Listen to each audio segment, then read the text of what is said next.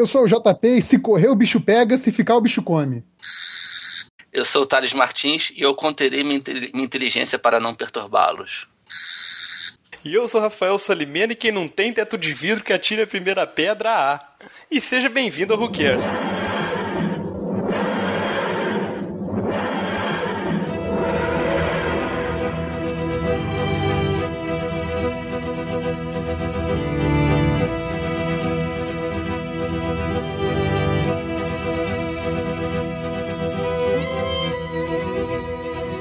Amigos. Estamos de volta agora para falar do segundo episódio da segunda temporada, né? Tooth and Claw. Sim, Tooth and Claw. Um episódio bacana, cara. Eu gostei. Eu lembro que da primeira vez eu não tinha gostado, não, mas dessa vez me desceu bem. Tranquilo, episódio com muitos acontecimentos, eu, eu, né? Eu fiquei com essa impressão também, cara.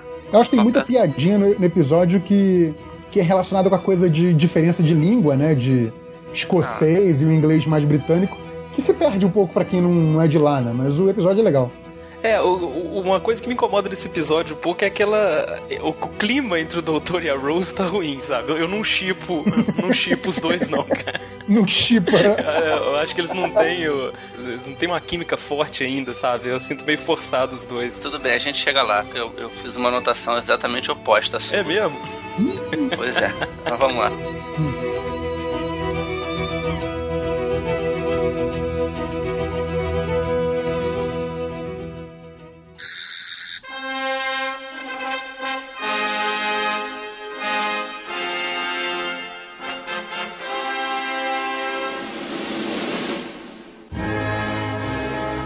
Martins, a ficha técnica do episódio. É, essa ficha técnica está grande, vamos lá. É, o Doctor é o David Tennant, Companion é a Billy Piper. Aí temos a Rainha Vitória, que é a Pauline Collins. Que Pauline Collins, para quem não conhece, obviamente ninguém aqui no Brasil conhece, mas ela, até, talvez até conheça. Ela é uma atriz premiadíssima, não só na Inglaterra, ela fez um, uma peça, um personagem principal de uma peça, e por esse papel ela ganhou um Tony. Ela ganhou um Laurence Olivier e ganhou, e ganhou um, drama, um Drama Desk. Mas e, BAFTA? Faz... Não ganhou BAFTA? Calma, calma. E aí ela repetiu esse papel no cinema, aí ela ganhou um BAFTA e ainda ah. foi indicada ao Globo de Ouro e indicada ao Oscar. Então, assim, essa mulher é, é porreta. Boa indicação ao Oscar, olha só, hein? Isso chega, chegamos num é. novo nível falando de Dr. Who. Né? Porra. Pô, e ela manda bem pra caralho no episódio, pelo menos eu verdade, gosto. Sim, é muito bom. Aí temos o, o, o Padre Ângelo, né? O nome dele é, é Ian Har Harmore. Harmore. Caralho, tá muito pequeno isso aqui, eu tô ficando cego, cara. Velho mesmo, cara. Control mais, Thales. Ah, deixa eu ver se vai ser. Cara, isso é Control Mac, mais. cara. É que eu. eu... É comando mais, então, cara. É, enfim, funcionou. É... Esse cara não sabia disso. Não, não, eu sabia, eu só esqueci que eu podia ter feito isso. É, é tipo, é... droga, no Mac não tem Ctrl C, Ctrl V. É Nunca que eu não tô. copiar nada. Enfim, seu chato. É, o Ian Hammore, ele fez o Padre Ângelo e ele é o, o Piet Pri de Games of Thrones, que é um, um tipo de bruxo, né? Eu não acompanho não, Games of Thrones, mas é um. Ele é um, um mago, chefe lá, um mago que vai tentar. De boca azul, é, né? Um mago, um mago que pinta a boca de, de, de, azul, que é por causa do, do vinho que eles tomam lá, né? O vinho, das, vinho da maluquice lá, eu esqueci o nome. Ele vai tentar conseguir os dragões da Daenerys, né, lá pra frente, né? Não, tem três caras que fizeram Games of Thrones e os três morreram já na série. o que também Aí é muito difícil, né? A gente tem a Michelle Duncan, que faz a Lady Isabel, que não, não é nada. Se não me engano, ela tá, ela tá até na faculdade hoje, segundo a Wikipedia, parece. Tipo. Nunca ganhou BAFTA essa daí. É, tipo, acho que ela fez poucos, poucos trabalhos também. Pelo menos a Wikipedia, né? De repente ela é uma puta atriz, sacou? Tipo, a Wikipedia não sabe. Aí temos o Derek Riddle, que é o, o Sir Rob, Robert, o dono da casa, né?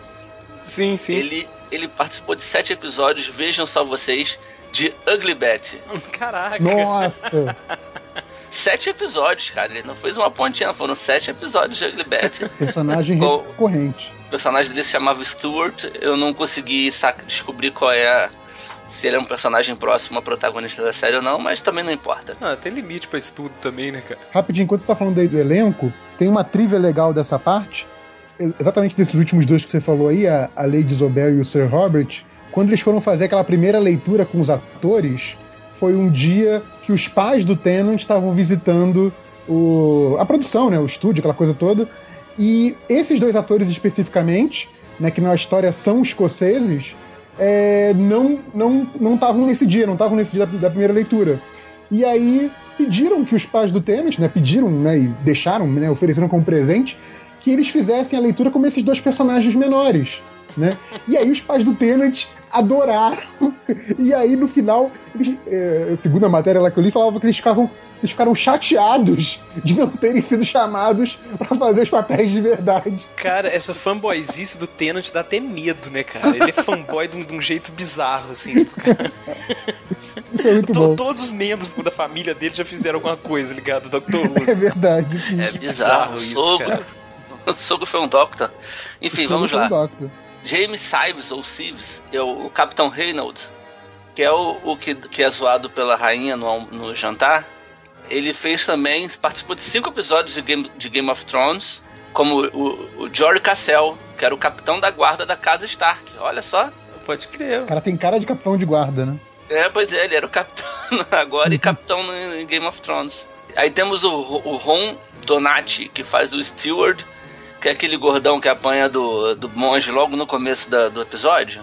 Uhum. Ele faz o, o Sir Roderick, que é o mestre de armas de Winterfell e que treinou o Robb Stark e o Jon Snow e que, segundo Salimena, nosso especialista em Game of Thrones, morre logo, logo cedo também na série.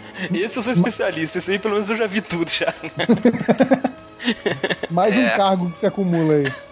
Acabei o elenco, vamos para produção. O autor do episódio é o Russell T. Davis.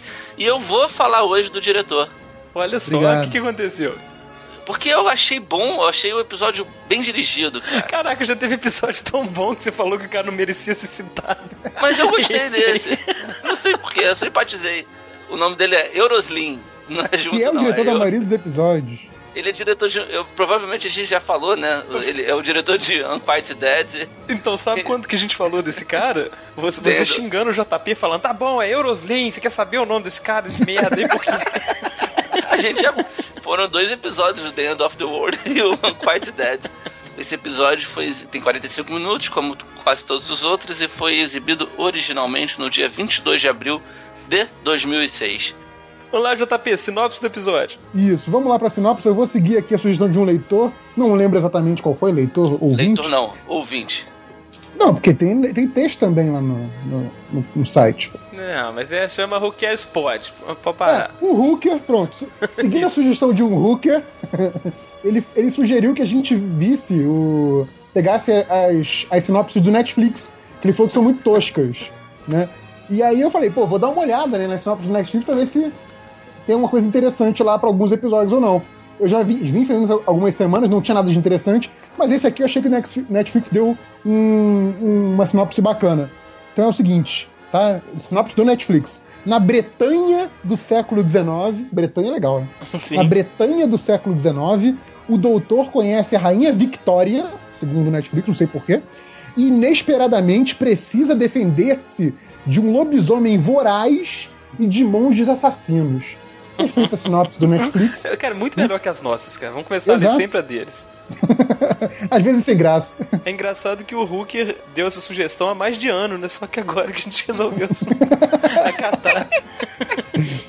Não, mas já, já tinha algum, alguns programas aí que eu já tava procurando, mas não tinha uma boa no Netflix. Agora tem. Pronto. Maravilha.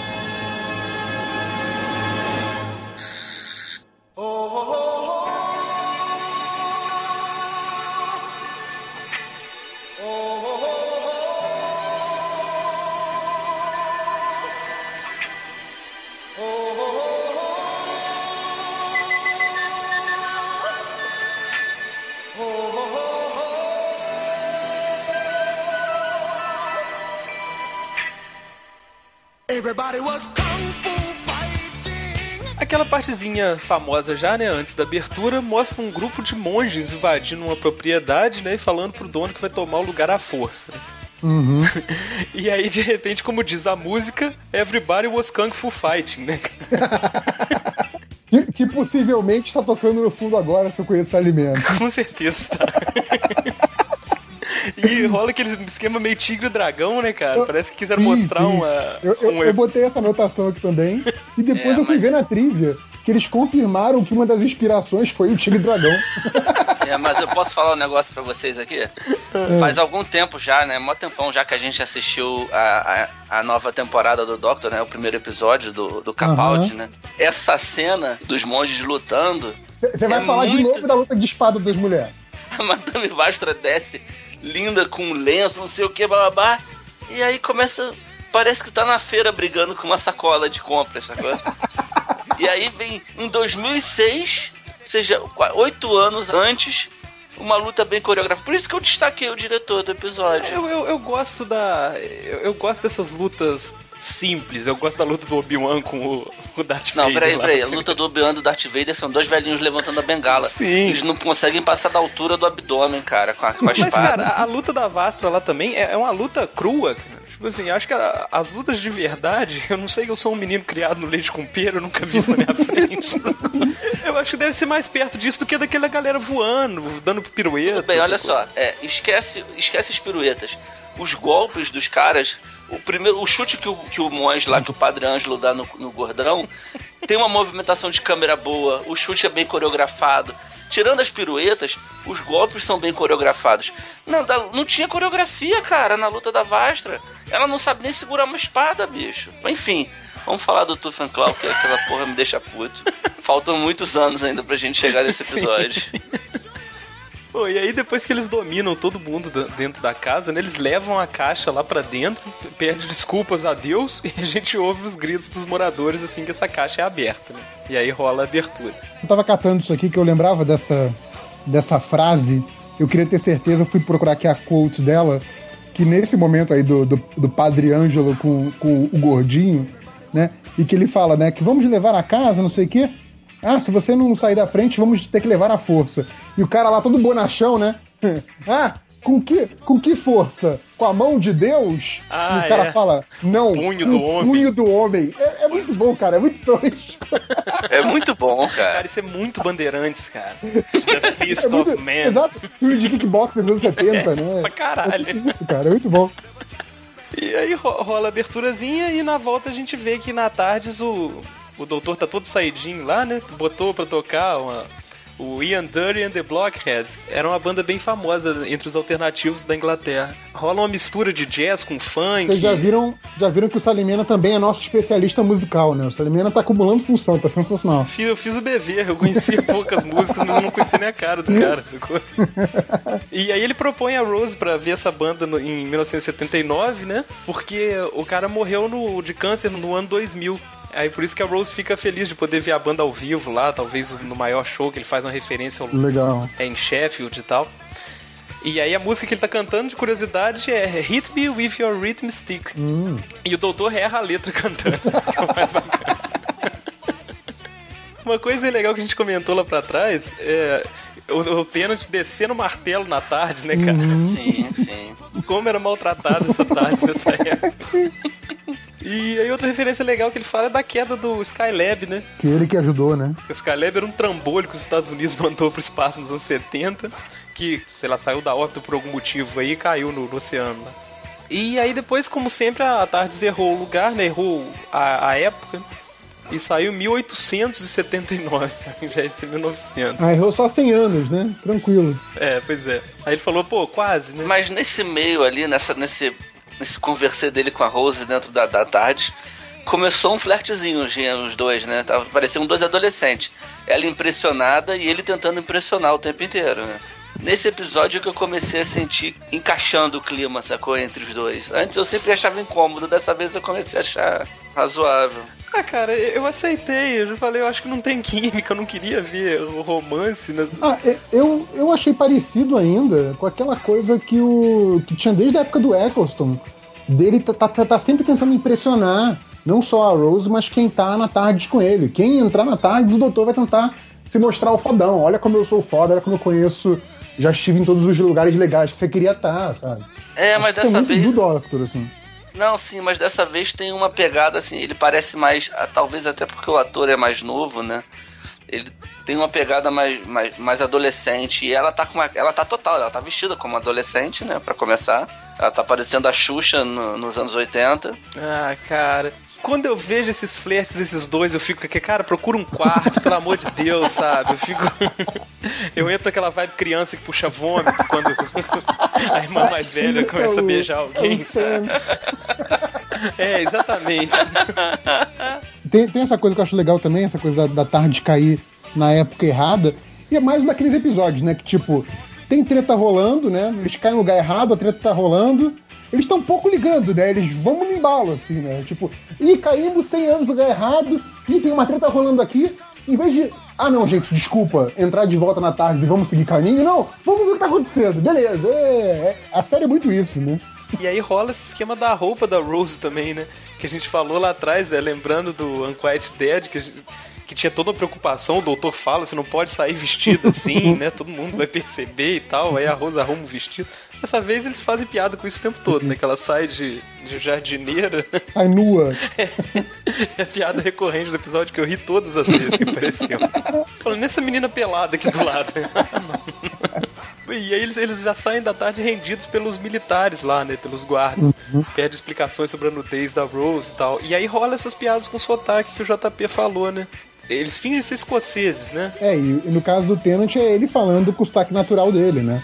E aí é engraçado, porque ah, enquanto ele fala, obviamente, naturalmente, com aquele sotaque, né? Dando a entender que o doutor conseguiria emular facilmente qualquer sotaque, né? Não que uhum. é o ator falando naturalmente. A, a Rose meio que tenta imitar, né? Tipo, é uma londrina tentando imitar estereotipadamente o jeito é, escocês de falar. E o doutor, ali é o momento meio, tipo, meio o personagem meio ator, né? Tipo, não, não, não, não tenta. Não, não, não. Tá horrível, para. É sério, não mexe com eu isso. Confesso que eu ri, cara. Não, é, a, a, piada é legal, mas a gente perde a, a sutileza, né? A gente sabe ah, que não, tá mas ela, ela assim, tá mas... tão descarada. Ah, não, ela, ali, ela tá exageradíssima. Que, que, que eu ri, entendeu? Da piada. Não sei, eu acho que esse episódio eu tava mais disposto a aturar a Rose do que todos os outros, sabia? Não, eu, eu, eu, eu, gosto da Rose, do, o, o, relacionamento que até esse momento ainda não me desceu, sacou? E aí ele ouve uma voz chamando, né, de dentro da carruagem, falando, não, pô, tá, traga até aqui e tal, e é a rainha Vitória, né? E a Rose pede desculpa por estar nua mais uma vez. Deixa eu só falar aqui uma coisa sobre a Rainha Vitória, que eu esqueci de falar lá na ficha técnica. A atriz, né, que agora eu já não lembro mais o nome, eu já fechei aqui tudo que eu tinha o nome dela. Pa alguma, alguma coisa? coisa? Pa Paulette? Ela, ela, ela participou do, de, de Doctor Who em 67, no, com o segundo Doctor. Caraca. Ela participou de um arco lá e foi convidada para ser uma companion e recusou. Oh, não, peraí, o personagem ou a atriz? A atriz. Foi com o segundo Doctor e foi convidada logo depois da, dessa passagem dela, ela foi convidada para voltar como companion, né? Só que aí ela não, não, quis participar da série, não quis continuar. Fez bem, né? Porque logo depois foi que ela fez a peça lá que ela ganhou todos os prêmios, etc. Sim, sim. E ela é até e ela é, é o terceiro atriz barra ator que participa da série nova que participou da série antiga. Muito bom. Só pra abrir esse parênteses aqui, porque eu acho essa mulher, ela mandou bem pra caralho no episódio. Sim, sim. o Thales tá muito paz de amor. Tá. Eu tô. Cara, incrível. Eu tô. E aí, quando o, o doutor mostra o, a credencial pra rainha, ela fala que ele foi designado para ser o protetor dela, né? Por um tal de Lord Provost. O que, que é isso, cara? Não faço a menor ideia. Pois é. Mas achei interessante aquela coisa de, tipo, a coisa que ela, ela tava temendo, né? Ela queria um protetor, ela não tava se sentindo protegida pela, só pela guarda. E ela leu no papel, obviamente, que ele seria um protetor para ela, né? Então isso eu achei bacana. A coisa da mente dela projetando algo que ela queria ler, né? Sim, é uma sutileza muito bacana isso, cara. Eu fiquei intrigado com esse nome desse homem aí, que não apareceu mais em lugar nenhum. Ouvintes, professores de história, por favor, nos esclareçam. E aí a Rose fala que ela quer fazer a rainha falar a frase We are not amused, né? Sim. Que é uma referência que a rainha teria falado isso pra um cara que contou uma piada de mau tom, né? Na presença dela.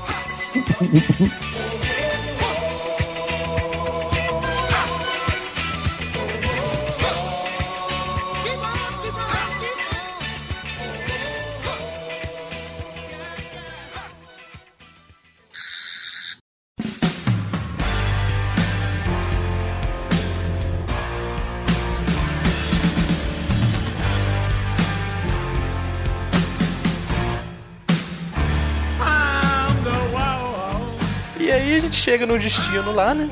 Quer dizer, eles chegam no destino. E a gente conhece o Sir Robert. Aí a gente vê que ele tá sendo chantageado pelo tal do Padre Ângelo. E a, a primeira coisa aí que o destino, né, o lugar que eles vão, é o The Torchwood State. Né? Então, o nome Torchwood que a gente já ouviu, a gente viu sendo usado lá pela, pela Harriet Jones, ele é repetido de novo, é o nome do, da propriedade, né, da mansão, é o Torchwood State. E aí, nesse momento, a gente ainda não sabe se é só uma daquelas coincidências tipo Bad Wolf, ou se realmente tem uma relação, né?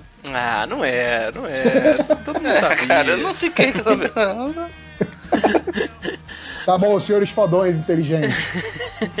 Não, Na hora, eu- a sensação que bateu foi, ah, legal, vamos contar a origem da parada. Tipo, Não, eu, eu achei que fosse um negócio meio Bad Wolf só, sabe? Tipo assim, só ia flertar com a. Então pronto, sim, então. É verdade, tem razão. Cada um pensou uma coisa diferente. E aí o cara tá chantageando o, o dono da casa lá, né? E você vê que ele tá com a mulher dele, né? Ele ameaça fazer alguma coisa com a mulher dele caso ele não obedeça. essa mulher dele de ser devorada, né? Mas a gente não sabe exatamente, né? Ele não menciona o que, que, que, que é. tá né? acontecendo, assim. Ele fala, é, lembre-se que eu estou com sua mulher e tal. Aí, Não, ele fala, sua mulher vai ser devorada. ah, é? É.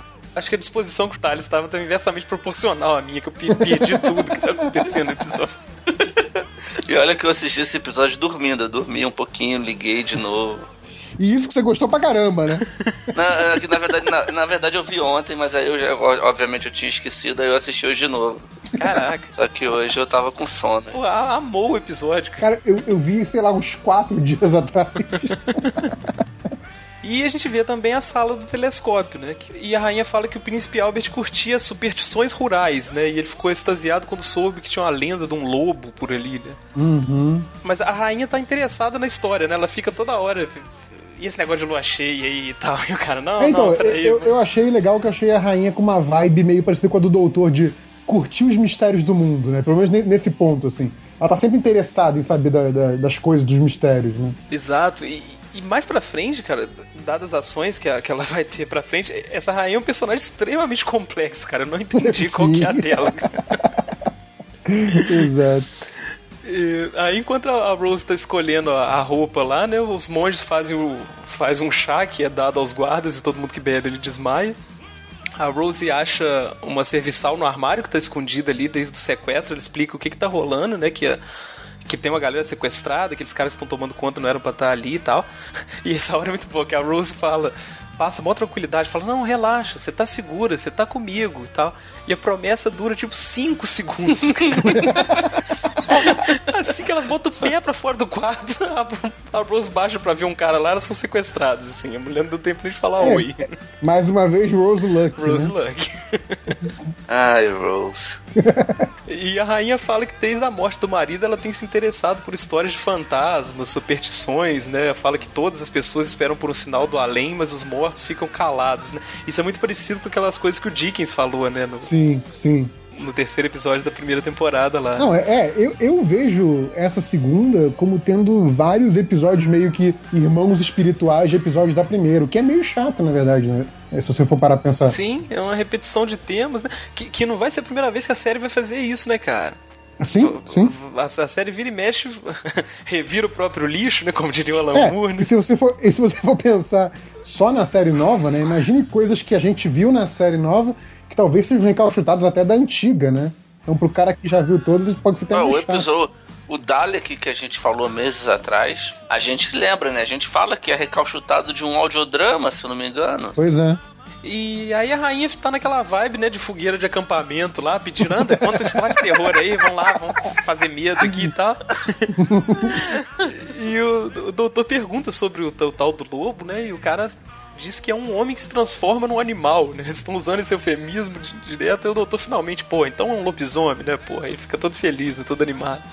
E aí tem dois momentos nesse episódio, né? Que remetem, né? é, à empolgação deles em encontrarem é, esses, as figuras, né? Sim. Ele e a Rose ficam empolgadíssimos quando eles descobrem. A gente, caralho, é a Rainha Vitória.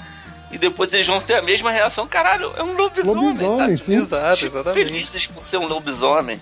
Não, e aquela coisa, né? Tipo, é, colocou, né? Fez o check, né? Ah, coisas que enfrentamos. Exatamente. Opa, lobisomem, legal. Enfrentamos, aê, legal. Eu queria muito ter acesso a bucket lixo do doutor, cara. tipo, o que, que falta pra esse cara fazer antes de morrer ainda? sabe? Verdade. E aí, enquanto isso, a Rose é julgada lá, né, junto com os reféns na frente da gaiola lá, né? E a Rose, né, sempre muito, muito curiosa, ela vai lá fuçar no homem da jaula, cara. Tem um monstro de olho preto na jaula e ela vai lá. Igual ela fez com o Dalek lá na primeira temporada mais uma vez naquela coisa do, do History Channel, né?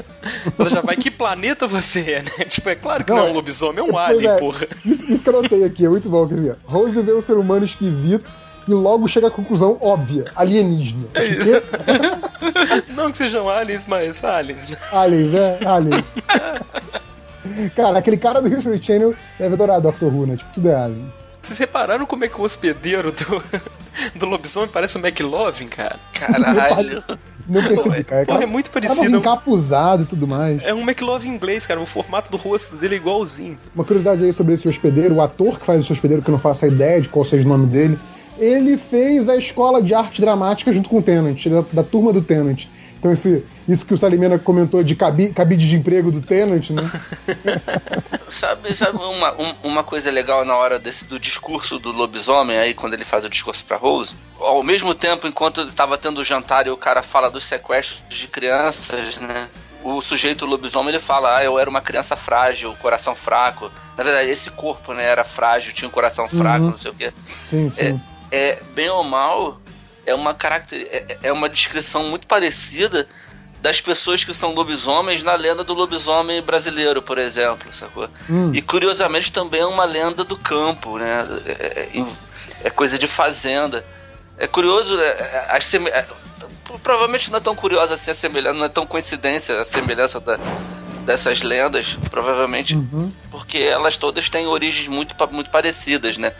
Provavelmente é a daqui é porque um inglês, um europeu qualquer contou alguma coisa aqui muito parecida com isso. Mas, pô, eu já, eu já li, já, não sei, eu não sei onde que foi, de repente não tem, faz sentido nenhum, mas que isso intrigava muito quem estudava esse tipo de coisa, porque parece que nasceram lendas muito parecidas antes dos povos se comunicarem, sabe? Sim, acabei de terminar agora uma pesquisa de um livro que é sobre criaturas misteriosas. Cara, é impressionante como existem lendas de lugares distintos do mundo que são muito semelhantes. Sim, ou, sim, é ou coisas bizarro. que não são lendas, mas tipo, aqui no Brasil, as mariposas, as pessoas, algumas pessoas chamam de bruxa. Sim. E para muita gente, mariposa é um portador de mau presságio, né? Se uma mariposa entra na sua casa, vai dar alguma merda vai acontecer.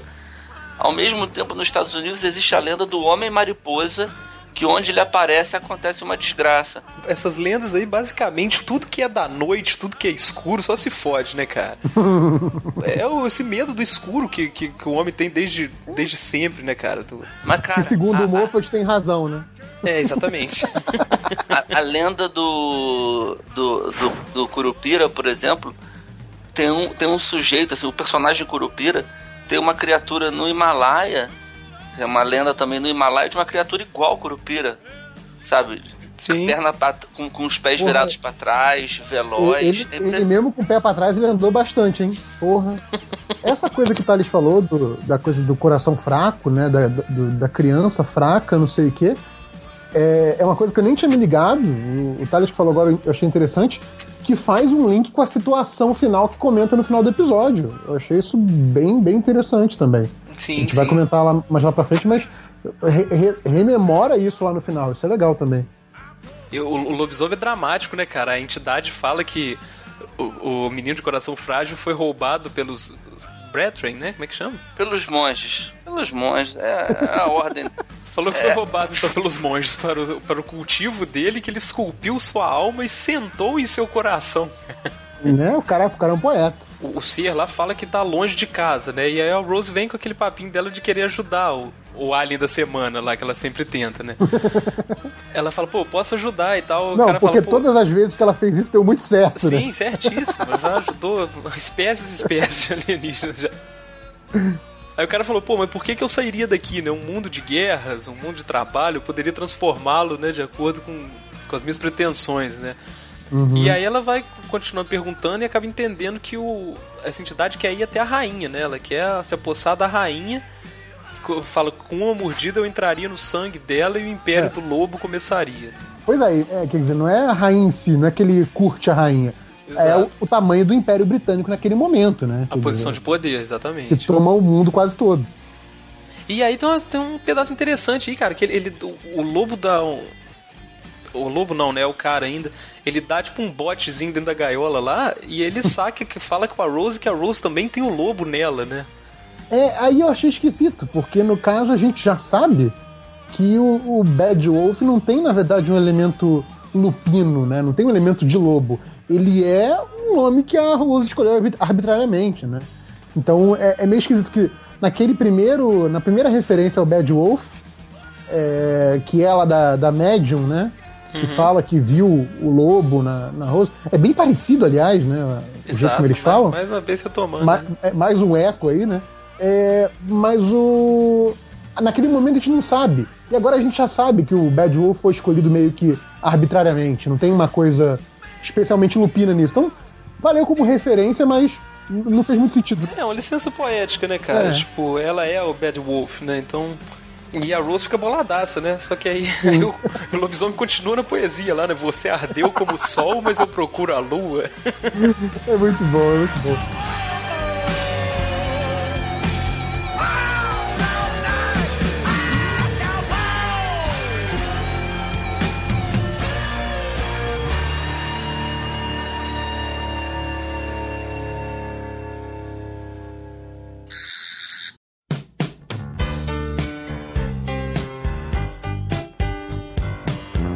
Nessa hora a lua cheia aparece e, o cara começa a se revirar na cela, né? E, cara, quando ele começou a se revirar ali, cara, que medo que me deu, cara. Não, não da criatura em si, mas é, é, difícil você ver uma transformação de lobisomem massa em filme milionário, sacou? Sim, sim. Então eu fiquei, caraca, imagina isso em Doctor Who, sacou? E é digna, né, cara? Não, pois é, eu fiquei, eu fiquei vendo, eu fiquei, eu fiquei. Eu não lembrava, não tinha essa, essa referência, né? Porque aquela coisa está assistindo pela primeira vez, está comparando com teu referencial normal, e não com a própria série. E agora, tendo visto os episódios da primeira com atenção, eu, eu vi e falei assim, cara, essa transformação do lobisomem é um efeito especial é, melhor do que a primeira temporada inteira. Não tem Sim. um efeito especial é, de, dos digitais, né? tão bons quanto essa transformação. Foi um efeito muito bom. Ela não é, tipo, crível, assim, né? Você não olha e, e esquece que é um efeito especial. Você tá sim, vendo que, que é um efeito o tempo todo, só que é um efeito de, de bom gosto, né, cara? É. Imagina, lembra dos, dos slides abrindo a cabeça, né? Pois é, exatamente. É, pois é, é muito é. boa, é muito boa. Toda não, computação você... gráfica é, é, é, muito boa, assim, dentro do contexto que a gente tem é. até, até o momento. Sim. Não, é, é, melhor do que qualquer outra cena de computação gráfica da primeira, sem dúvida. De longe. É, com certeza, com certeza. E é, é, engraçado como é que essa transformação, né? Aliás, praticamente todas as transformações de lobisomem que a gente vê remete ao lobisomem americano em Londres, né, cara? Do John Landis lá, né? Sim. Cara, que acho que cristalizou que cristalizou no imaginário, cara. É muito, muito foda. Exatamente, que é o cara meio que sendo quebrado, né, cara? O cara é. tá reorganizando os ossos do corpo e você passa por aquele sofrimento ali. Aliás, o, o, lobo, na, na hora que ele tá transformando, ele fica. Eu acho que é até uma citação, cara, que ele fica muito igual o do, do filme. Pode ser. Bom, então o cara transforma em lobisomem num lugar e quando volta pra sala do doutor lá, tá rolando altas confusões, né? Que o careca tá rezando na janela, o militar já tirou o revólver, o Hobbit tá pedindo desculpa, falando que estão chantageando ele e tal. Nessa hora já passou aquela ceninha legal que a, que a rainha manda o capitão calar a boca, não, não passou? Passou, essa cena é muito boa, cara. Eu adorei essa cena. Eu quero muito fazer isso com alguém algum dia. Rolou aquele momento, recolha-se a sua insignificância, né? Não, é mais legal porque o cara, ele tá empolgado, né, cara? Ela tipo, cara, olha só, na, na boa, baixa essa bola aí, cara. Eu, eu vou fingir que eu não sou tão inteligente, vou, vou, vou segurar minha só pra você não ver você empolgado, porque me incomoda a sua empolgação, seu verme. É muito bom, cara. Nessa cena aí, ela podia ter falado tranquilamente We are not amused, né, cara? O que, que a Rose não queria. Foi... O contexto original se rolou, foi mais ou menos parecido com isso aí, né? Exato. Sim. Mas no caso, a piada quem conta é ela, sacou?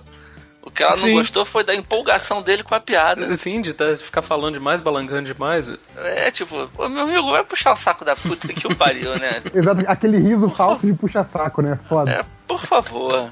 É, pô, essa parte é mal dirigida, cara. O doutor foge dessa sala e ele encontra o cativeiro da galera, tipo, na sala do lado, assim, sabe? Vocês sacaram isso? Não, isso aí não é um problema de direção, isso é um problema de roteiro, cara. Ou de continuidade, ou de falta de grana da produção, sei lá. no momento, no momento que você tem aí essa, essa parte toda de perseguição e as pessoas fugindo do lobisomem e os vários personagens que estão dentro da casa é, se vendo, se encontrando ou fugindo tal, eu acho que é muito legal que o que me chamou muita atenção nessa hora foi a fotografia, a iluminação que botaram ali de velas e de penumbra deixou a fotografia muito boa, principalmente em comparação com o que a gente vinha vendo na, na, primeira temporada. De memória, assim, sempre comparando com os episódios que a gente já falou, acho que o único episódio que, assim, me chama tanto a atenção, assim, pela fotografia quanto esse, dos anteriores, é o Empty Child Dr. Dance, sabe? Que realmente eu, eu vi um cuidado maior com a, com a imagem e tudo mais. Depois dele, acho que só esse, assim, sabe? Mesmo os episódios bons que nem o Dalek, a gente comentou é, como o cenário é, é, ruim, é improvisado, aquela cara de tosco e tal. Sim. Nesse, é, eles se preocuparam com, com ter uma imagem bacana. Assim. Acho que as imagens da casa são quase todas muito bacanas. É, eu acho que os, os efeitos do, do Empty Child e o Dr. Dance são, são melhores que esse aí ainda, sabe? Ele, ele tem umas imagens que eu acho pô, muito foda até hoje, assim. Sim, sim. Ele tem umas, umas panorâmicas muito legais e tal. Mas realmente, esse episódio já tem muito mais cuidado já.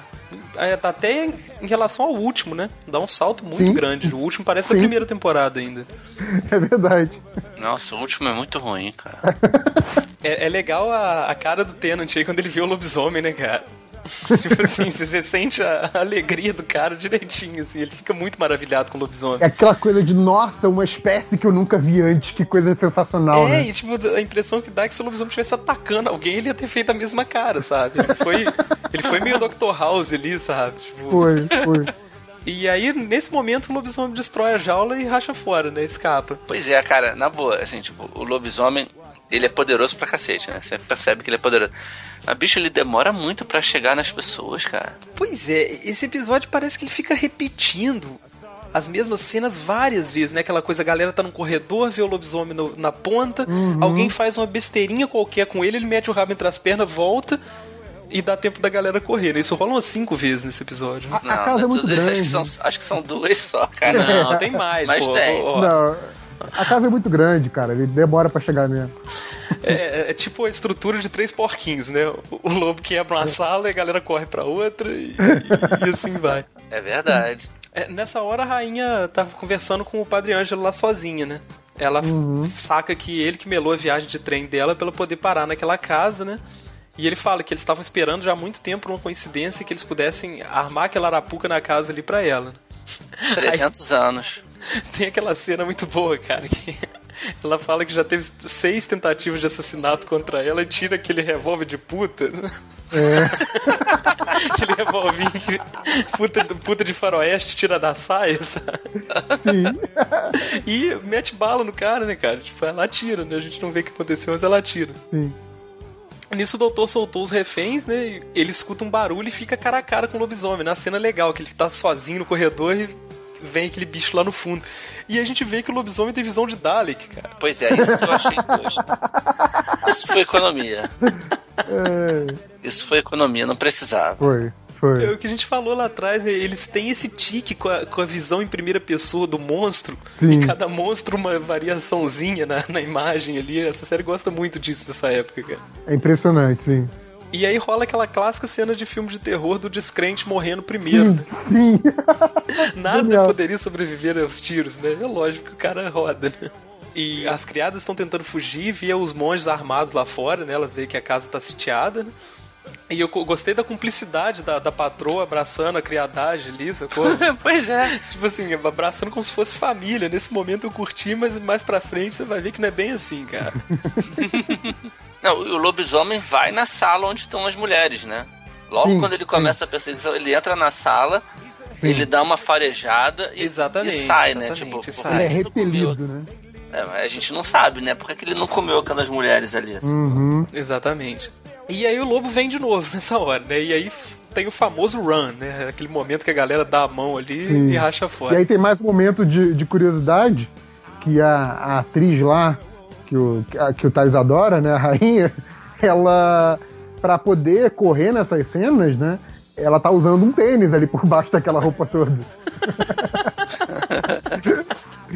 é legal isso. Muito bom. E aí o militar fanfarrão lá, né, se propõe para fazer o primeiro sacrifício da noite. Né? Ele para pra, pra dar um tiro na cara do bicho lá pra ganhar mais tempo. Mas então, ainda, ainda dá um esporro no maluco, né, também. Sim, sim. Dá, fala que ele traiu a coroa, é. Foda-se. Exatamente. Mas, ó, nesse ponto já foi duas vezes já que o lobo tava chegando, a galera espantou e ele voltou. É justo. Pô, deve ser muito bom se sacrificar pra salvar a galera, né, cara? Que os caras nem pestanejam, sacou? Tipo, não, tá vindo, não, peraí, peraí, vou, vou morrer aqui, mas vocês vão ganhar um tempinho, sacou? É muita coragem, né? Eu tinha, eu tinha entrado num armário e ficado lá. Não, é claro, eu ia estar tá lá onde aquela criada tava lá, que a Rose achou ela. Até hoje, né? É, exatamente, eu ia estar tá lá no instituto, hoje dentro de um vidro, né, mumificado. Tem uma cena legal, né, que rola aquele momento do doutor e o bicho meio que se farejando atrás da porta sim, ali, né? É, que, é, que, é, que é uma biblioteca, né? Essa sala que eles estão, né? E, e eu achei legal, eu achei. É, a gente tá falando da direção desse episódio, né? Esse é o momento, dessa hora do cerco aí da, da biblioteca, que a direção consegue criar tensão muito bem. Sim, foda, muito bom. Fica, fica um momento de tensão. E tipo, cara, quantas ameaças muito maiores do que um lobisomem a gente já viu na série, sabe? Mas ali ele cria uma puta tensão, acho bem legal. Pois é, é, é, muito massa, cara, que com, é, com esses jogos de câmera que fazem que o lobisomem parece que desiste de ficar na porta e ele parece que vai circundando as salas, você não sabe se ele tá em cima, se ele tá dos lados. Exato. E é, é como se você ouvisse aquele aquele surround, sacou? Parece que o som tá até vindo do lado por causa uhum. do movimento de câmera que eles fazem, sacou? Então, pô, realmente aí eu tirei o chapéu, tá? Agora eu entendi porque que o Thales citou o nome do, do diretor, sacou? o Eroslin? Sim. É, é, esse eu acho que é o grande momento, assim, em termos de direção conseguindo criar clima desse episódio, assim, o grande momento mesmo.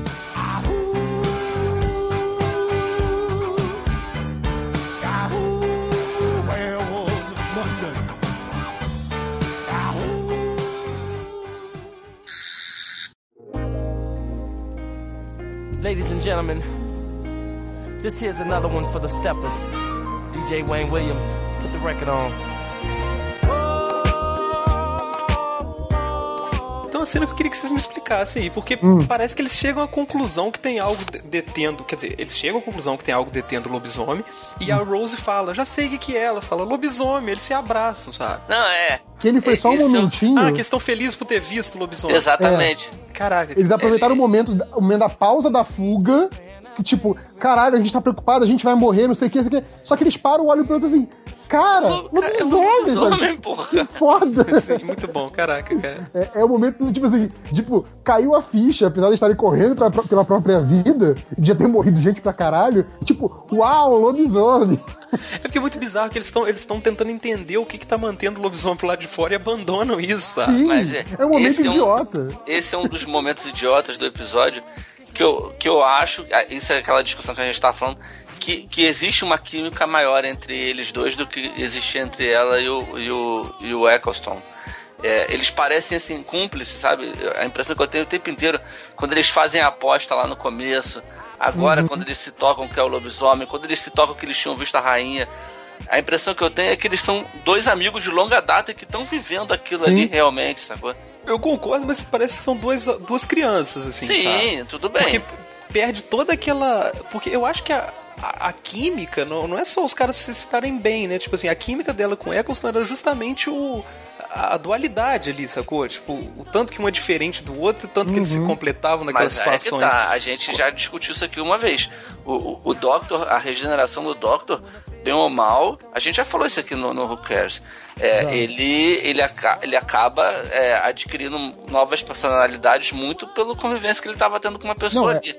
Exato. Ele regenera em função da Rose. Esse era o Doctor que ele precisava ser para continuar do lado da Rose, assim. É, ou provavelmente, dela, né? provavelmente o Doctor que ele queria ser para continuar do lado da Rose, né? Exato. A gente exato. pode ler assim. Ele, ele, quando ele era o Eccleston, ele era o Doctor pós-guerra.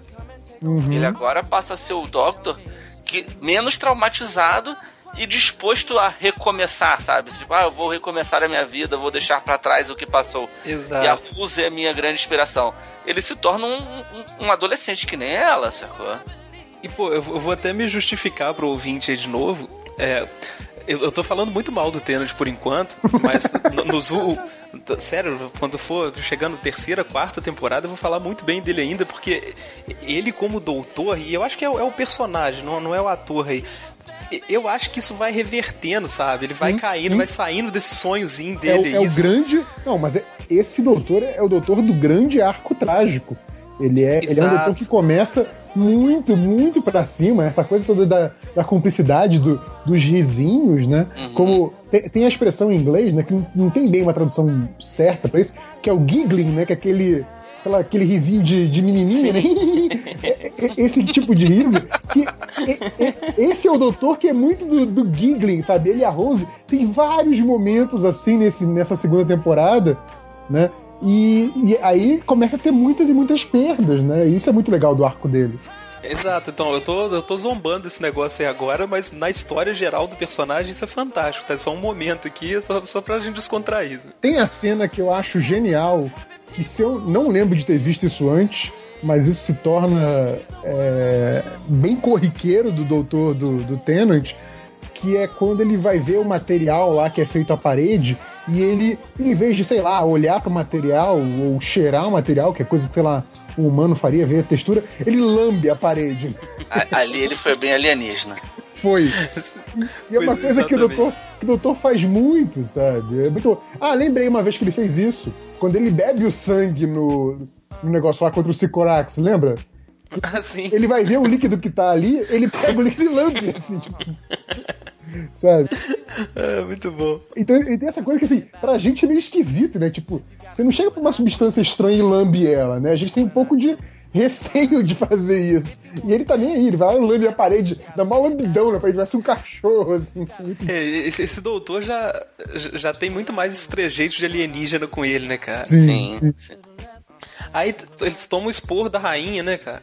Sim. Que, que ela percebe quando, que o sotaque Quando estão comemorando do, do lobisomem, inclusive. Aí eu falo, que porra é essa? O que tá acontecendo aqui? Cadê seu sotaque? E no meio desse porra, a Rose tenta fazer ela falar a frase de novo, cara. É muito bom. A sensação que eles dão, os dois juntos, é que eles vão se safar, sabe? Eles estão muito tranquilos, sabe? Tipo, ah, Exatamente. A gente vai safar. E aí as criadas percebem lá, né, na, na cozinha, que os caras estão cobertos com visco, né? Os caras da.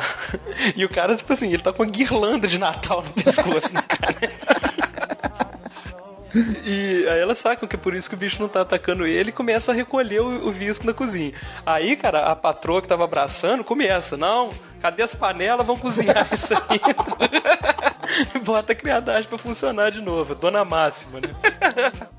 E aí, nesse mesmo momento, o doutor saca isso também, essa coisa do visco. E aí percebe que o, que o pai do cara lá, do Robert, cobriu o aposento todo com visco para aquilo ali ser uma, né, um porto seguro dentro é, da casa, caso esse aí, atacasse. Esse aí eu notei nessa hora, né, que ele começa a juntar as peças. Engraçado que vocês mencionaram isso antes, nesse mesmo episódio hoje, é, que esse é o momento Dr. House, né? Que é aquela coisa do tipo, de repente ele começa a juntar todas as peças, aí pega a coisa lá do início do episódio, aquela coisa do telescópio e tal, não sei o quê, e começa a juntar as peças. Aquele momento é muito Dr. House, é, é muito do tipo, tá, resolvi o episódio, pronto, sabe? Resolvi o desafio. Eu, eu achei essa cena, a cena dos livros muito tosca, cara quando ele vira de com ele bota o óculos, ele, ele bota vira. O óculos, que é a primeira vez que ele bota o óculos. É o famoso né? o óculos para parecer inteligente. Ele, ele, usa o óculos no episódio anterior, que é a hora que ele fica a cara do Harry Potter, e eu fico puto. Ah, pode crer, é verdade. É, eu, na verdade, a, primeira vez que eu vi a série, eu também não gostei desse episódio, porque eu ainda não estava acostumado com essa cara de Harry Potter dele, sabe? Toda vez que ele metia o óculos, eu ficava puto, porque ele lembrava o Harry Potter. E eu sei que a gente tem alguns ouvintes que gostam de Harry Potter, eu sinto muito, mas eu detesto. Pô, eu adoro Harry Potter. É. Eu fiquei na fila uma vez, sabia? Pra quê? S sabe aquelas filas que as crianças faziam para comprar no primeiro dia? Você fez isso? Eu fiquei na fila. Cara, não vai ser pior que eu que fiquei na fila do Demolidor, cara. Nossa. Nossa senhora. Não, então, eu, eu, eu, já. Isso tá ruim pra gente, eu né, já cara? Me uma, eu já, me pro, já prometi que pra fase. mim que um dia eu vou ler Harry Potter, que eu vou ler com meu filho quando ele estiver lá com. Cara, você vai achar espetacular. Aí eu leio com ele. É, vamos ver, vamos ver. Vamos é ver. muito bom, cara. Eu não vou falar cara. nada pra não te influenciar, tá certo? Ah, pô, não, Thales vai gostar. Claro você acha que, vai, você cara. me influencia assim? assim tipo, qualquer coisa que você fale, eu, eu, eu falo amém? Ratinho, oi! Não, eu só tô falando que eu não quero que você tenha uma impressão ruim só porque eu falei. Não, mas eu sei que você já, já, vi você falar mal de Harry Potter. Eu te conheço há quantos anos? Eu falo cara? sempre. Porra, eu te conheço há 10 anos, cara, já quase. Não vamos Enfim. discutir Harry Potter aqui.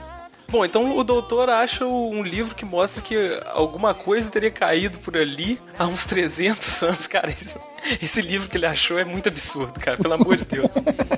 Tem uma imagem de um cometinha, sacou, caindo. E ele fala que uma célula daquilo ali poderia ter sobrevivido através dos anos, né? Usando hospedeiro atrás de hospedeiro. E aí que a rainha abre a bolsa e mostra o, o espólio de guerra, né? Que ela levava lá, que é o diamante, né? O Koinor. Senhor Diamante, né? É que eu achava que era uma marca de nanquim. Eu descobri que era um diamante assistindo esse episódio. que eles falam que é o maior diamante do mundo, né? Isso é muito bizarro. Ela fala que rola uma lenda que quem possui. aí Eu não sei Quem se. possui vai morrer. Aí o Doctor Então, fala, é, mas todo tem mundo vai. Tem uma lenda ligada a esse, a esse diamante. É, na verdade, a série deturpou ela um pouco, porque na verdade a lenda fala que qualquer homem que carregue o diamante, que possua o diamante, é, vai trazer azar e tragédia pra ele, tá? Mas que se for uma mulher carregando o diamante, vai trazer sorte e prosperidade. Então é uma maldição que é ligada com o gênero. Ali pra não ah, então a rainha carregando o diamante vai se dar bem? Eles só falaram como se a, a maldição fosse genérica pra todo mundo. Entendi. E aí quando perguntaram por, por que diabos ela viajava com aquilo, né? Por que ela tá levando aquilo ali? Ela fala que todo ano ela fazia uma viagem pra um joalheiro cortar um pedaço do, do diamante, né? Que o, o marido dela tinha essa mania de ficar lapidando aquele diamante ali. Que ele era. O doutor fala que ele era 40% maior ori- originalmente, né? E ele tá encolhendo com o tempo de tanto que o cara já cortou. E ela continuou fazendo. Você pesquisou isso, né? Qual era o tamanho original desse troço? Ah, eu vi aqui, ele tinha 186 gramas, né, 700 e tantos quilates, e aí não tem o, dado do tamanho que ele era na época ali retratado na série.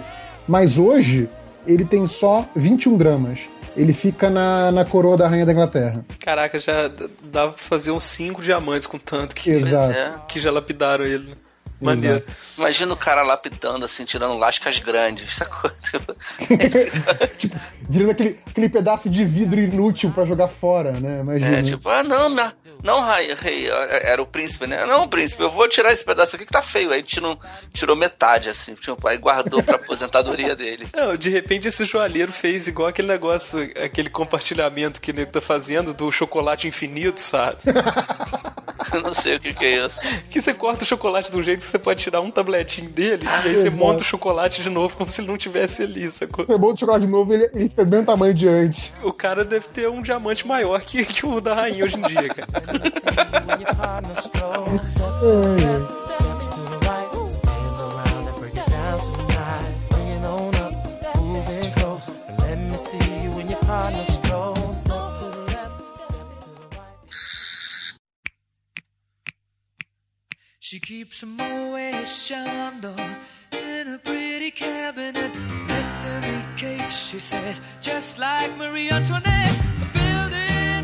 Aí o doutor começa a ligar os pontos, né? E esse, esse sim é o, é o momento do, do House aí, né? Sim. Ele fala que a casa seria uma armadilha pra rainha, mas na verdade o marido dela e o pai do cara lá, que eram gê- gênios, segundo o doutor, armaram uma armadilha dentro da armadilha. Fizeram uma armadilha ali pro lobo, né? E aí, cara, isso é muito engraçado que o quarto que tá protegido, que tá lacrado de visco por todos os lados, que o bicho não pode invadir, tem teto de vidro, cara. É claraboia. Belos gênios esse, cara, parabéns. O pior é que o Doctor passa o episódio inteiro elogiando o cara. Cara, esse cara devia ser muito inteligente, queria conhecer ele. Esculhambou o, o dono da casa lá, falando, "É, a inteligência ficou toda com seu pai, né? Tipo, e aí o cara faz isso numa claraboia. Aí eles fogem, tranca a porta por fora, só que o lobo sai, sai facinho lá, né? Pois é, cara, ele não trancou a porta. Eu, eu- Mas não tinha visco na porta, meu eu Deus. acho que ele não trancou a porta, cara. Acho que o Doctor, quando saiu, não conseguiu bater a porta. É, quando eles saem, eles tentam botar umas coisas na frente, assim, mas. Não, eles tiram tudo e saem correndo. E o Doctor é o último, ele vai tentar fechar e eu acho que ele não consegue. Ah, Só pode entendi. ser, bicho, porque o, o lobo não pode abrir a porta. Se ele tranca a porta ali, o lobo fica preso, porque eu acho que o lobo não ia conseguir saltar pra sair pela claraboia. Ele ficava preso. É, e ali Sim. já era parte também do plano do doutor que queria que o, o lobo seguisse ele pra, pra sala certa, né? Exato, exato. E, e aí, mais uma vez, quando o lobo vai pegar, aparece alguém, arruma uma coisinha com ele, que a criada joga a sopa nele lá pra ganhar tempo. Afinal, a patroa não mandou fazer aquela sopa à toa, né? Viu? Eu falei pra você, foram duas vezes. Não, eu já falei, já que teve, teve a saraivada de tiros e o tiro do militar. Tá bom, foram três. Agora, essa é a terceira. Vai ter mais ainda. É. Aí, cara, é- é- esse é o melhor momento de todos. Que o lobo foge por causa da, da sopa lá. Aí a patroa se anima, vira pra criadagem e fala: Ó, bora pra cozinha todo mundo. Tipo assim. Ela dá o toque de recolher, sacou? E desce todo mundo. É, Então o doutor finalmente chega na sala do telescópio, né? E só que o, o mecanismo, né, que a gente não sabe pra que que vai servir ainda, demora pra ser acionado, né? Então ele vai gastar um tempo até preparar o aparelho. E aí o Robert, o, o herdeiro lá da casa, ele pega uma espada e ficou com inveja do militar e fala, pô, peraí que eu vou fazer o sacrifício aqui também, né? Vou ganhar tempo. E a rainha fica na porta rezando, cara. Ela fica com a cruzinha levantada. Não, olha só, o Robert, o que ele faz ali né, não é só pela inveja, né? Ele foi esculhambado pelo cara que fez isso antes, né? Exato, exato. Era tipo, é, eu, eu- eu- ele passou o episódio inteiro tipo, pensando que ele era um sujeito desonrado. E que o cara honrado se sacrificou por todo mundo. Ele, ali ele viu, cara, eu tenho que me sacrificar, eu tenho que recuperar a minha honra. Então eu vou. Eu só não entendi o seguinte: ele tirou uma espada, tinha um escudo, por que que ele também não pegou o escudo? Assim, tipo. Eu sei que não ia adiantar muito, mas porra. O doutor tinha razão, cara. Esse cara realmente era, era lentinho, sacou? Porque o cara, ele, no final das Coitado. contas, ele consegue tipo um segundo pro doutor, sabe? sim. Pois É é. pouquíssimo. Olha só, o cara morre de graça, deixa a, a mulher viúva, a casa volta pro governo. Porra, o cara só fez merda, assim. Mas olha só, o doutor deu sorte nesse episódio aí, né, cara? Que geralmente tem sempre um covarde, né, nesses grupos que ele cai, né? Uhum, Nesse aí, toda a galera trabalhou pra cacete, né? verdade. Verdade. Talvez fosse a rainha que, inti- que intimida pra caralho. Essa reza na porta deve ter sido o ponto mais baixo na carreira da, da Vitória, cara. Ela fica lá pra garantir, mas o, o lobo entra, né? E nisso a gente entende lá, o- na verdade o telescópio era uma arma, né, pra, pra segurar o lobo. É, então, é- essa coisa da rainha ficar na frente era só o pretexto pra quando o lobo entrasse poder alcançar a rainha, né? Exato, exato. Depois vamos, Pois vamos é, falar isso na frente. Por que, que a rainha não ficou atrás deles, não se escondeu, não ficou ali na porta? Ela tava, ela tava dando passe ali, né? Na, na porta ali. Mas é, ela ficou pra segurar o bicho também, pô. Né? Aí quando entra, rola uma confusão, né? velho? Que ele- eles posicionam o telescópio pra lua, né? Com, com um diamante nele. E aí ele, tipo, reflete a luz da lua ali, né? No, através do diamante, sei lá. E aí o Doctor se joga no chão e joga o diamante que para exatamente no ponto da, da, da, da lua, né? Da luz. Cara, essa cena é muito estranha, cara. Isso é muito ruim, cara. Cara, então, é- esse é o momento que, eu- que eu anotei aqui, principalmente depois que, que sai o raio, né, do, do diamante, pega lá o, o lobo e o lobo se transforma e tudo mais. Toda essa sequência, né, eu anotei aqui, tipo, que na cena final já tinha acabado a grana pra efeito especial, por causa da transformação do lobo, e voltamos pra aquela qualidade do nosso lar, que o Salimena comentou aí. É. Cara, Exatamente. o cara, o cara subindo é completamente nosso lar. Aquela hora que o lobo tá, tá crucificado lá, que, que aparece. Aquilo é um alienzinho que aparece ali. Eu não lembro, não sei. Porque ele, ele- o lobo começa a reverter a transformação. Achei que ele ia ficar humano, sabe? Uhum. Só que não fica humano, ele vira um humanoide. Eu não Sim, sei se é sim. um humano distorcido ou se era tipo um, um Grey, sabe? Um Eu, ET. eu, eu, eu, eu, eu fiquei com a impressão de que é um humano mal desenhado. É. Cara, era, só- é só botar um humano, você não precisa des- desenhar um humano, é só se filmar um cara, sabe? É isso que eu achei Vai muito saber. estranho. E aí, cara, é muito ET Bilu, né? Que ele dá a mensagenzinha. ele pede pra aumentar o brilho, né? Uma coisa assim. Sim. E aí ele volta a ser lobo e depois vira purpurino, né? Uhum. E, e aí tem essa, aquela parada bizarra ali, né? Que o doutor acha que a rainha foi mordida, mas ela fala É. que não é nada, xinga ele lá, desconversa e tal. Não deixa ele Mas ver, é- né? Mas é, cara, mas a questão é a seguinte, quando ele entra na parada, o lobo, ele, o raio atinge o lobo quando ele tá com a garra levantada pra atacar a mulher. Sim. Você não vê em momento algum, assim, tipo, não, você vê toda a ação do lobo contra a rainha e em momento algum ele se aproxima dela a ponto de ter mordido. É, mas é pra ficar ambíguo, não é pra você ter certeza nem de uma coisa nem de outra, né? É, o, o, o ET Bilu ali foi, foi uma distração, né? Pra gente não pensar muito nisso, assim. Né? Foi- Usou truque de mágica auxiliar dele. né? Aí depois a gente vê que a rainha nomeou os dois cavaleiros lá, né? Os dois não, né? Cavaleiro e dama, pô. E aí ela finalmente fala a frase da Rose, né? Que dá aquele clima Sim. de, né, de final de, de Scooby-Doo, né? Uhum. Tá tudo certinho e tal. E depois, cara, a mulher vira um bicho, sacou? Ela, ela dá uma puta mijada neles, eu adoro essa mijada. Ok, tá agradecido e tal, e vocês dois estão exilados daqui pra sempre. Sim. E ela vira tipo carola de igreja, né, cara? Vocês estão mexendo com bruxaria, com Perpétua, blasfêmia. né? Vira perpétua. É, exatamente.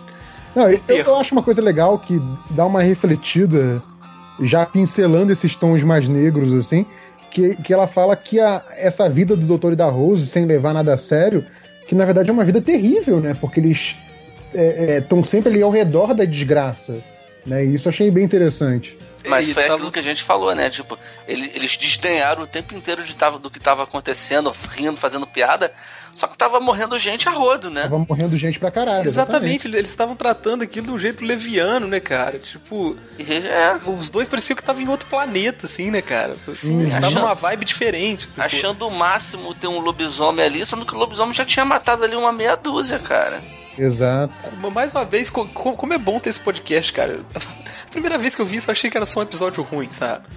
Eu, nu- nu- nunca ia ver essas nuances todas. O- do- agora, olha só, tem uma coisa interessante aí que teve. Tem um furo de roteiro, né, no, no episódio, nesse momento da, da condecoração.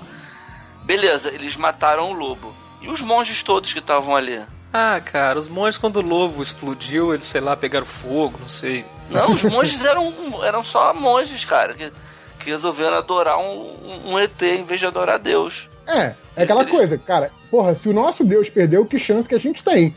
Corre, corre que fu- fudeu. A parada é essa. entendeu? E peraí, o que aconteceu com o, com o padre? O... A rainha matou, A cara. rainha matou ele. Ah, ela naquela hora realmente matou, É, né? matou É, pode crer. E ela, e ela, não assumiu, ela botou diz- a culpa no Ela cara. dá uma. Sim, ela dá uma. Uma eufe- eufemizada lá no negócio, diz outra Ela coisa, não fala que quem é. matou foi o capitão, mas foi ela. Isso, exatamente. Alguém exatamente. pergunta pra ela, cadê o padre Ângelo? Ela, capitão fulano, deu um jeito. Que versão sensacional que fizeram dessa rainha, cara. É boa. É tipo, Olha colocaram, que personagem colocaram no maluco, episódio a Rainha Vitória matando um cara, assim. Tava ameaçando ela. Tudo bem, queria matar ela. Foi legítima defesa, mas assim, E depois ainda falou que toda a família real era lobisomem. sim. Não, pois não vamos chegar nisso aí. e, pô, e, e ela foi hipócrita, sacou? Ela viu o que, que a galera passou lá pra ajudar e tal. Ela mesmo teve que matar uma pessoa nesse processo e tal. Uhum. E aí fica, agora não sair do caminho da luz. Porra, pelo amor de Deus, né? cara? Não, bicho, mas é que tá, o que incomodou não é o, o, o trabalho do, do, do, do Doctor e da Rose, é a forma leviana como eles trataram tudo. Sim, sim, eu entendi isso também. Rindo, debochando, achando graça, tentando fazer piada o tempo inteiro. Sim, Se eu sou o doutor, eu, eu volto no tempo, viro e falo, tá bom, não vou tratar de forma leviana agora, simplesmente não vou tratar. Deixava que a porra desse lobo comer essa velha e pronto. por isso que você não é o doutor, cara. Exatamente. O doutor é alguém melhor do que você. Eu sou o Adam, né? O compênio que durou dois episódios. A, a, a questão é saber se ele assimila essa, essa comida de rabo e se ele toma alguma atitude ou se ele continua babaca, sacou? Não, claro que ele não assimilou, né? Ele é que a criança ouvindo expor que fica olhando pra baixo e rindo, né? é, que eles, eles saem dali já meio que zombando, né? Sim, sim. Aí que eles falam, né, que ela realmente teve uma mutação do sangue naquela época, né, que ela desenvolveu uma, uma, uma hemofilia que, que não foi hereditária, né, que ela apareceu naquela idade ali. Pois é, e aí foi engraçado, porque fez o link com o que o Thales falou antes, de o, o lobisomem ter essa predileção por pessoas de compleição física mais fraca, né? Então, engraçado, né? Como é que essa coisa do. que falou do menino de coração fraco e também essa coisa de doença do sangue. Por que, que essa pessoa mais fraca, por conta da lenda, seria um hospedeiro melhor pro lobisomem, né? É, porque na, na Sim. teoria eles estavam discutindo ali que ela ficou assim porque possivelmente ela Sim. virou lobisomem, não o Ah, contrário. sim, sim, sim. Mas aí, e- a criança de coração fraco? Talvez ela já tivesse os problemas é. de saúde por causa da licantropia, né? Não sei, não dá pra saber. Ou não. É só uma hipótese, como qualquer outra. Mas o, o, o que eu achei interessante também é que eles sugerem também que é, no linguajar da família real, hemofilia poderia ser só um eufemismo para licantropia. Então é muito bom isso. E, cara, isso é muito bom. Eles começam a fazer um monte de piada com a família real até dos dias atuais, né, cara? Que não faz, que não faz tanto sentido para quem não conhece lá a cultura local, né? Mas, enfim, mas é, é interessante. É, eles basicamente eles falam que eles podem ser uma linhagem de lobisomens até hoje, né? Eles chegam à conclusão que são, né? A Rose. Exato. É. Tipo, que é óbvio saber. que são, né? Aí eles falam de uma princesa, né? Essa Princesa Ana, Pois né? É.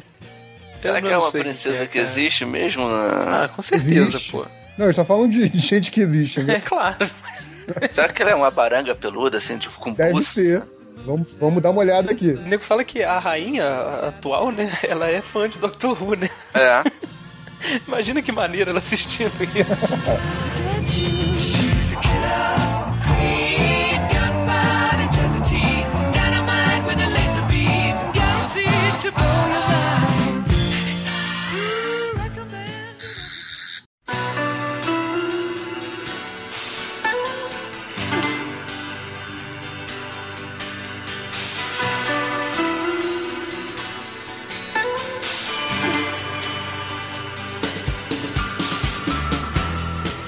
E aí a gente volta pra propriedade Torchwood lá, né? Onde a rainha fala com a, com a viúva do, do Robert que o sacrifício daquela família não vai ser esquecido, né? E propõe um instituto pra combater essas bizarrices que ela descobriu que vão ameaçar a Inglaterra mais vezes, né? E aí ela fala que vai chamar de Instituto Torchwood, em homenagem àquela família ali. E é legal que ela meio que cria pe- pensando em combater o doutor, né, O cara? doutor, sim. Então, isso que é interessante, né? Que além de ser um instituto contra ameaça alienígenas, ele tá desde a origem ligado diretamente com o doutor. Eu achei isso muito bacana. Exato, exatamente. Vou mandar tem uma aquele- foto da princesa Anne pra você. Tem, tem, tem aquele de- detalhe que é muito legal, que eu só fui descobrir, sei lá, anos depois, quando alguém me disse, que eu sou péssimo pra essas coisas, que Torchwood é um, anagra é um anagrama de Doctor Who. Doctor Who. Você viu a foto? Não, Pô, a revelação do, do coisa mó bacana, eu cortei rindo aqui porque eu vi a princesa Ana. Cara, ela parece o Cassidy do, do Preacher, cara. verdade. Verdade. Tá Ela tá explicado. com um óculos bizarraço e esse cabelo. Caraca, cara, que mulher sensacional é essa, cara. Tá explicado. Mais algumas trivias aqui que eu fui ver sobre o episódio. É, tem uma coisa legal que o doutor ele se apresenta lá, lá quando ele usa o, o papel levemente psíquico. Ele se apresenta como James McCrimmon. E o James McCrimmon, que foi interpretado por Fraser Hines, ele era um jovem flautista escocês do século XVIII que foi companion do segundo Doctor. Então, ele queria um nome escocês para se apresentar para a rainha, ele puxou da memória um velho companion dele que era escocês. Que maneiro, cara. É, é uma homenagem aí à série clássica. É, outra aqui, essa é muito bacana. Originalmente, o Russell T. Davis queria que o final desse episódio é, fosse com o lobisomem matando a Rainha Vitória. E esse evento iria criar uma- um universo paralelo que ia, que ia ser o universo que ia gerar o Rise of the Cybermen. Entendeu? Hum, maneiro. Então, assim, o universo Legal. paralelo seria criado pela própria presença do doutor.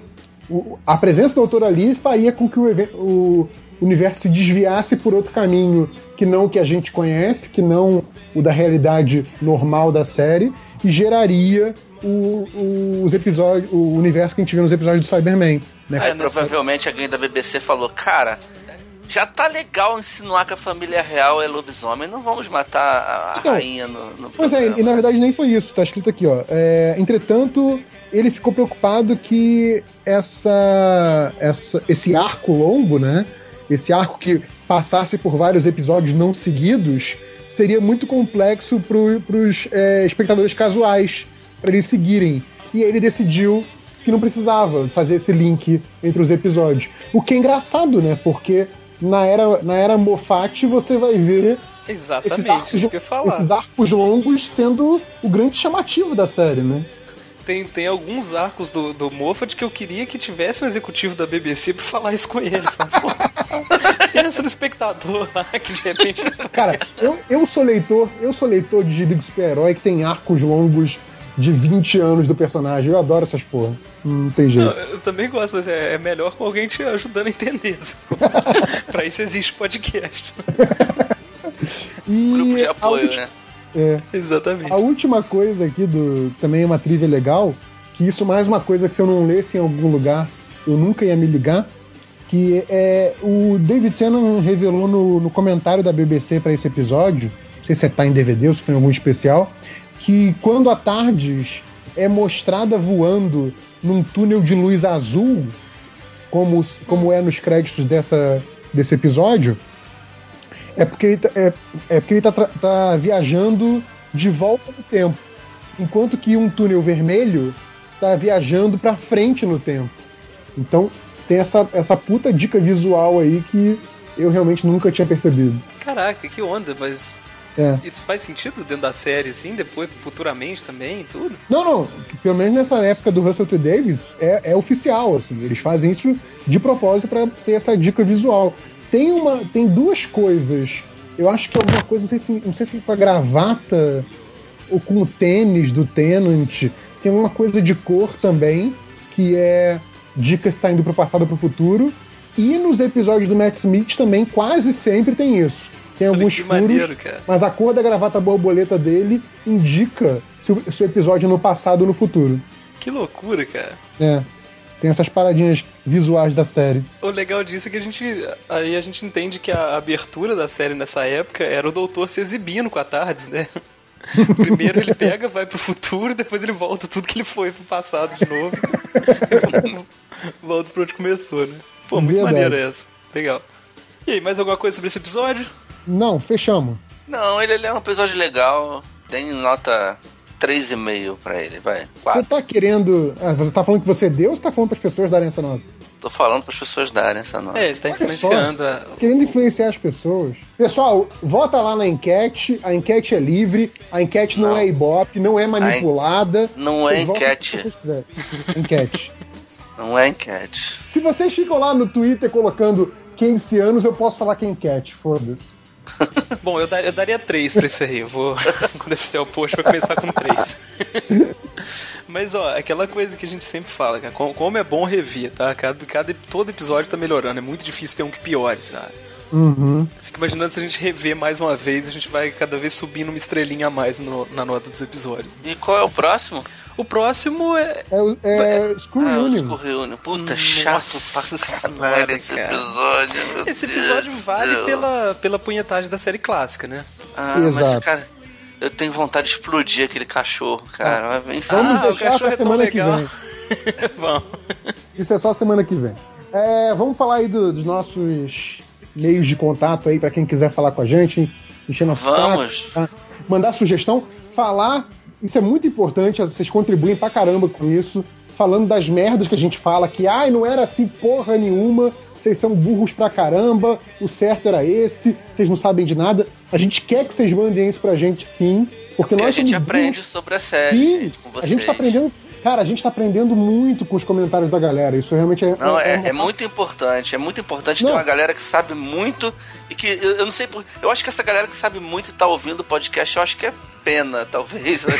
Não, esses, esses caras já sacaram o que, que tá rolando. Na verdade, a Hum. gente sabe tudo sobre a série e a gente bota uns easter eggs de coisa pra testar vocês, sacou? Aham. É pra ver se o ouvinte tá antenado, se realmente conhece tudo. É mais ou menos. Aham. Sabe assim, cara, É um- é é, um impressionante teste. o, quanto, o quanto que eu aprendi sobre a série e, e até sobre a Sobre a produção vida, da eu série diria, so- sobre ser um homem. de- depois que começou o podcast. Isso, isso tá sendo bem legal, assim. Ah, ah, assim, aproveita então, mandem mensagens boas, legais assim pra gente no Facebook, né? O é facebook.com.br whocarespod, no Gmail, né? O whocarespod.gmail.com, no Twitter, que é o arroba whocarespod, o Instagram, a mesma coisa, nos comentários do blog, são os, os lugares até que eu prefiro, eu prefiro eh, os comentários, inclusive, tá, dá, dá uma organizada nas mensagens. Só porque E aí você eu- que eu- seleciona os comentários. Não, não precisa, pode ser você no próximo, cara. Pô, Nossa, Não, tá, não. tá aí uma tarefa que eu jamais vou querer. Exato. O, a o e-mail pra mim é mais fácil. Então é isso, amigos. Até a semana que vem com mais podcast na segunda-feira. Aquele abraço, tchau. Tchau, tchau, tchau. Fui. fate up against the thick